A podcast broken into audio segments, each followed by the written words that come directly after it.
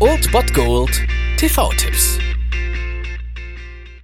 Tagesagt und moin, hier ist wieder euer Filmkonsigliere Margie und wenn ihr auf Fremdschämen TV von RTL verzichten könnt, aber mal wieder Bock auf einen anständigen Film habt, dann hab ich vielleicht genau das Richtige für euch, denn hier kommt mein Filmtipp des Tages.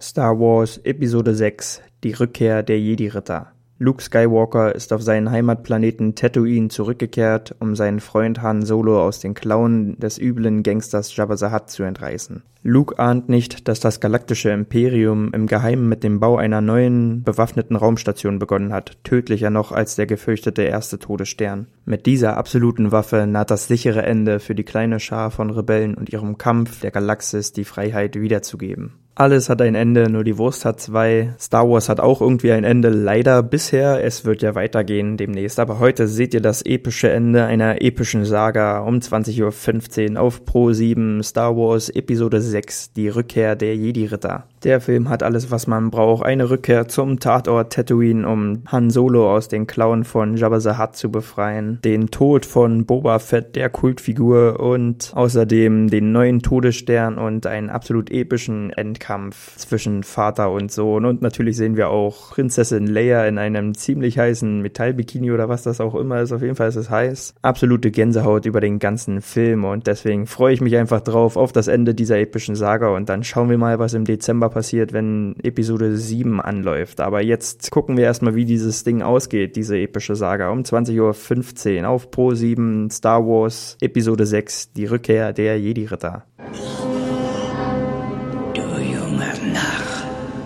Erst jetzt, da dein Ende naht, hast du die Dinge erkannt.